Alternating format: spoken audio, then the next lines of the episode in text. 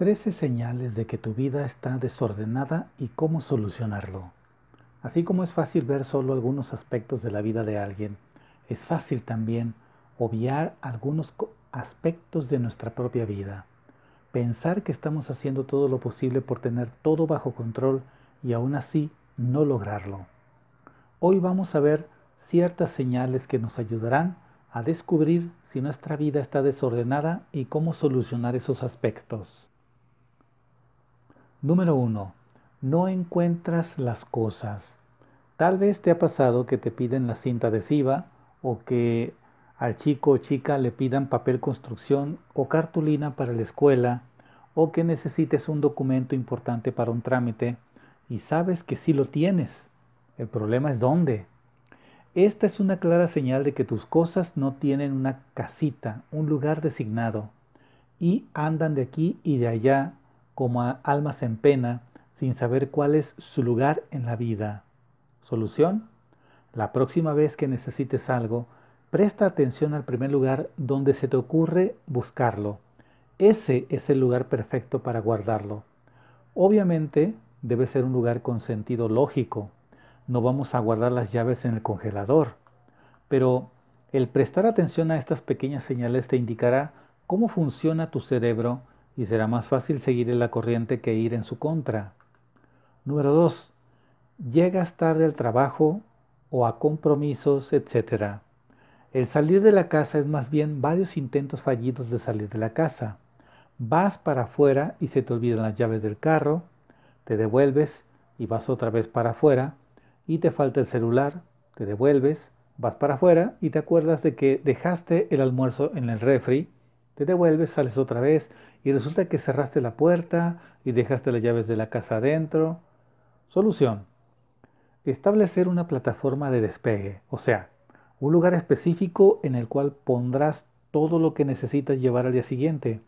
Abrigos, bolsos, bolsas de almuerzo, equipo de deportes, las llaves del carro, el cargador del celular, etc. Número 3. Has dejado de hacer cosas que te gustan.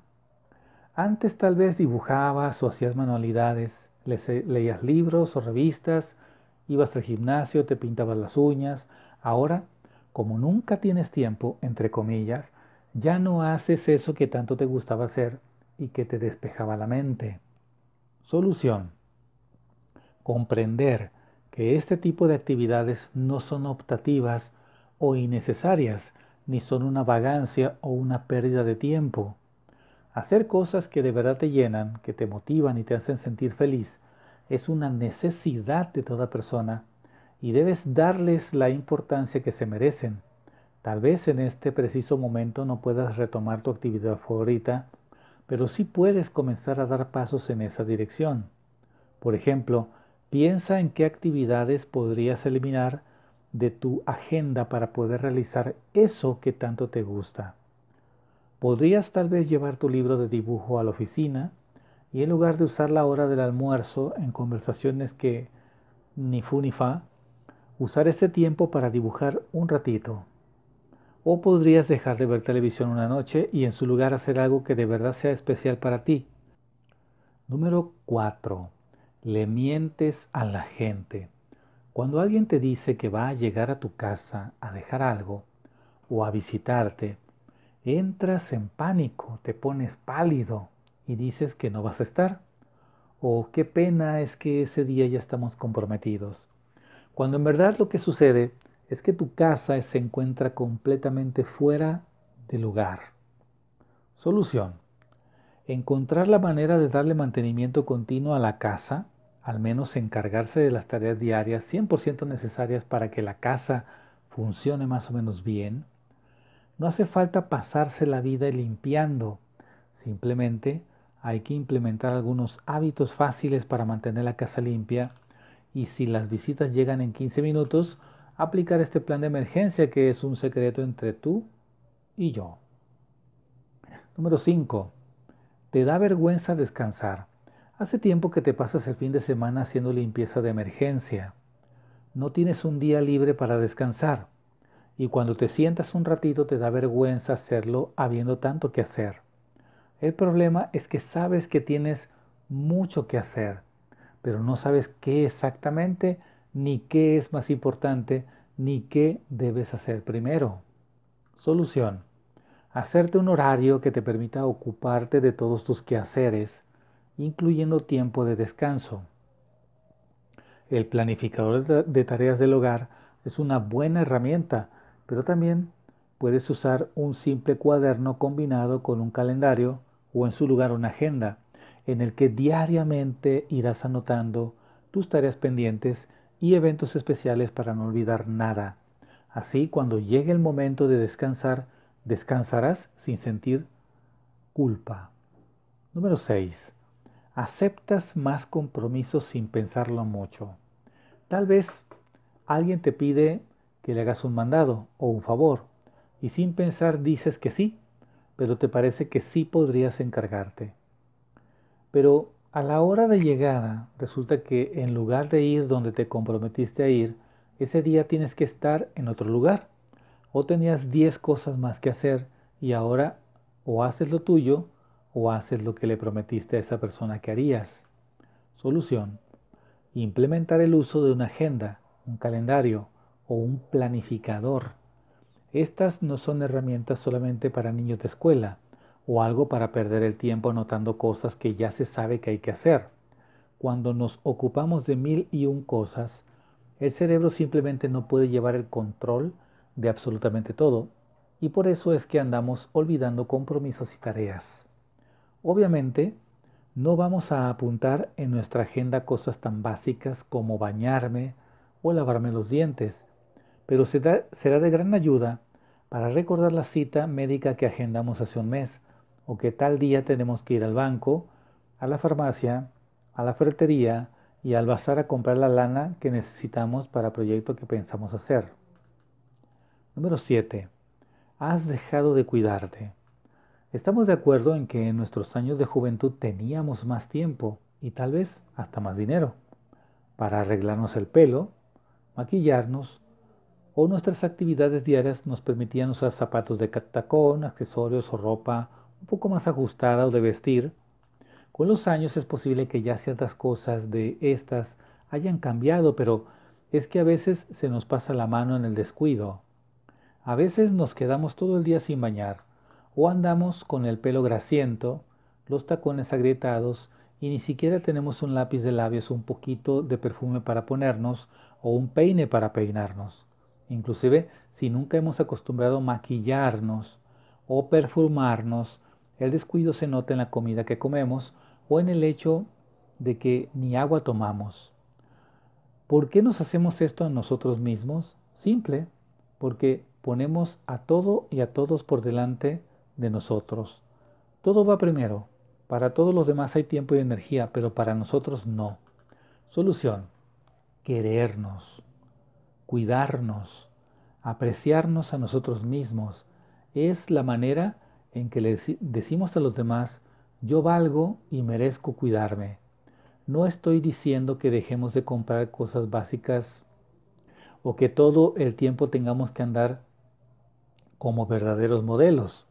El cuidado al que me refiero va mucho más allá del arreglo externo. Es esa mentalidad de que soy importante, me quiero, me cuido. Inclusive tiene mucho que ver con nuestra energía y las ganas que tengamos de hacer las cosas. No es lo mismo levantarse temprano, ducharse, ponerse ropa bonita y limpia y comer un desayuno nutritivo, que levantarnos a las 11 de la mañana, quedarnos en bata todo el día y pretender subsistir solo tomando café. Nuestra energía no será la misma, nuestro amor propio y hasta nuestra salud irán en declive y por más que los demás nos amen tal y como somos, que al final es una excusa que usamos para no cambiar, si en verdad nos aman, van a querer vernos felices, saludables, activos, sonrientes y realizados. Así que a querernos un poquito más. Acuérdate que tú siempre vas primero. Número 8. ¿Comes mucho fuera o compras para llevar? La desorganización se manifiesta también en nuestros hábitos alimenticios. Dado que la cocina está desordenada, es imposible preparar la comida. Como no nos hemos organizado y apartado el tiempo para ir al supermercado, no hay comida que preparar. O tenemos uno que otro ingrediente, pero como no hicimos el plan de comidas de la semana, no podemos preparar una comida completa. Por lo tanto, es más fácil comer afuera o pasar a comprar comida a algún restaurante de comida rápida. El problema es que esto se traduce en kilos de más, aumento del colesterol, consumo excesivo de sodio y mala salud causada por una nutrición pobre y llena de grasas saturadas. Solución. Parece mentira, pero muchos problemas de organización se solucionan o comienzan a solucionarse cuando nos esforzamos por limpiar la cocina y lavar los platos a diario. Esta es una de las tareas imprescindibles que yo llamo de emergencia. Una de las tareas diarias es el en el planificador de tareas del hogar que hay que hacer sí o sí para que la casa y la vida familiar no colapsen. Si no sabes por dónde comenzar a organizarte, revisa tu hábito de ordenar tu cocina todas las noches antes de acostarte. Cuando esa primera pieza está colocada y bien asentada en su sitio, todo lo demás va cayendo poquito a poco en su lugar. Lava los platos del día, lava el fregadero, limpia la estufa y las encimeras de la cocina es algo muy sencillo que dará grandes frutos en un muy corto plazo. Número 9. Duermes en exceso o pierdes el tiempo en actividades no productivas. La desorganización se traduce en desmotivación, pereza, falta de energía para hacer las cosas. Por este motivo sentimos la necesidad de dormir en exceso, cuando en realidad lo que necesitamos es activarnos más. A veces lo que pasa es que al no saber qué hacer ni por dónde empezar, o sea, al sentirnos abrumados, dedicamos nuestro tiempo a parecer ocupados. Por ejemplo, nos ponemos a ordenar los libros del librero en orden alfabético, cuando en realidad lo más urgente es recoger la ropa del piso y ponerla en la lavadora porque toda la ropa está sucia. O vamos a hacer algún mandado hoy y otro mañana y otro mañana y gastamos mucho tiempo valioso en entrar y salir de la casa innecesariamente, cuando bien podríamos agrupar todos los mandados y usar solo una tarde para hacerlos todos en lugar de tres o cuatro tardes. Solución. Duerme lo suficiente, no más, no menos que lo que necesitas para funcionar bien durante el día. Ajusta tus tiempos de levantarte y acostarte poco a poco, agregando o quitando 15 minutos cada vez para que el cambio no sea muy drástico. Aprende a escuchar a tu cuerpo y seguir tus ciclos de energía antes de planear tus tareas diarias y usa los momentos en los que tu concentración esté en los niveles más bajos para hacer mandados o tareas mecánicas como limpiar la casa y agrupa tus quehaceres para hacer mejor uso del tiempo y tus recursos. Número 10. Dejas de usar partes de tu casa para tu propósito original. En etapas avanzadas de acumulación, es común que las personas guarden cosas en la ducha, por ejemplo, imposibilitándoles el uso de la misma, o que vayan apilando papeles y amontonando cosas encima de la cocina, por ejemplo la estufa, dentro del fregadero de la cocina o sobre su cama. Para quienes nunca han visto ese comportamiento, podría parecer de lo más absurdo, pero para muchas de nosotros es normal usar nuestros sillones para poner ropa sucia o limpia, bolsos, abrigos, libros y otro montón de cosas, de manera que ya los sillones no se pueden usar para sentarse, sino que son un guardadero de cosas. Y yo te pregunto, ¿no es lo mismo? Si ya las cosas amontonadas, en cualquier lugar que se encuentren, no te permiten usar las áreas de tu casa para el propósito que originalmente se crearon, algo anda mal. Si por ejemplo no puedes usar tu mesa de comedor para comer porque está llena de cosas, es lo mismo que usar la ducha para guardar periódicos y cajas. Tal vez sea socialmente más aceptable comer de pie que andar sin bañar, pero el proceso de pensamiento es el mismo. Estamos permitiendo que los objetos nos dicten qué podemos hacer y qué no en nuestra propia casa y eso no está bien. Solución. No permitas que los objetos te digan qué hacer y qué no hacer, dónde comes, dónde duermes, si recibes visitas o no. Los objetos que tengas en tu casa deben hacer tu vida más fácil y feliz, no al contrario. No deben hacerte sentir culpable ni triste ni fracasado, Analiza cuál es tu actitud frente al desorden y toma medidas contra él. Número 11. Pagas cuentas tarde, pagas cargos por mora o te cortan la luz. Cuando nos acostumbramos a vivir con el desorden, lentamente se va apoderando de todas las áreas de nuestra vida, incluyendo nuestras finanzas.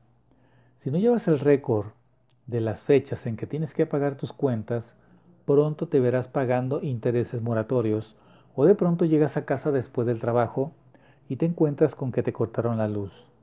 No me preguntes por qué lo sé. Solución. ¿Recuerdas la agenda o calendario que te recomendé? Apunta también esas fechas importantes para que no se te pase ninguna. Si puedes, crea un presupuesto mensual tomando en cuenta tus ingresos y tus gastos y trata de apartar una porción de dinero para imprevistos. La tranquilidad que da tener un poquito de dinero ahorrado no tiene precio. Número 12. Siempre llegas tarde al trabajo. Cuando tienes que salir en carrera en la mañana, olvidas cosas, no haces tu ruta, dejas el bolso del gimnasio en la casa, no encuentras ropa limpia que ponerte, es inevitable que te atrases. Entonces, estarás llegando tarde a tu trabajo o a tus estudios o llegarás a tiempo, pero hecho un desastre, agitado, despeinado y sin prepararte. Esto deja mucho que desear de tu profesionalismo y seriedad y darás una mala impresión. Solución. Prepárate la noche anterior. Como hablamos en, en los artículos anteriores, deja todo listo y a mano en tu plataforma de despegue para que en la mañana no andes apagando fuegos ni como gallina sin cabeza corriendo de un lado para otro. Número 13. Te enfermas con frecuencia. Esta es la consecuencia más grave de la desorganización, porque aunque no lo creas, el desorden atenta directamente contra nuestra salud y contra la salud de nuestra familia. El desorden y la acumulación de cosas dificultan o hasta imposibilitan la limpieza. El polvo se acumula, hay malos olores, humedad, moho y vienen los problemas respiratorios y las alergias mucho más si tienes mascotas. Además el desorden causa estrés y como ya seguramente sabes, el estrés es el causante de muchos males de nuestra era moderna. Presión alta, diabetes, colesterol alto, ataques cardíacos, irritabilidad, agresividad, depresión, etc. O sea, que el desorden es un problema muy grave. Tal vez no lo habías pensado así, pero es la realidad y está en nuestras manos hacer algo al respecto. Solución. Pon en práctica todo lo que hemos hablado en estos dos artículos. Tal vez no todo al mismo tiempo, pero comienza a hacer pequeños cambios para que tu vida vaya mejorando poco a poco. Cuando comenzamos a analizarlo, vemos lo interconectados que están muchos aspectos de nuestras vidas y cómo el desorden y la desorganización afectan muchos de ellos. No dejes que el desorden te gane, tú puedes contra él. Si te gustó este video, dale pulgar hacia arriba, compártelo con tus amigos e invítalos a suscribirse a este canal. Déjame tus comentarios aquí abajo, son muy importantes para mí. Nos vemos en la próxima. Hasta pronto.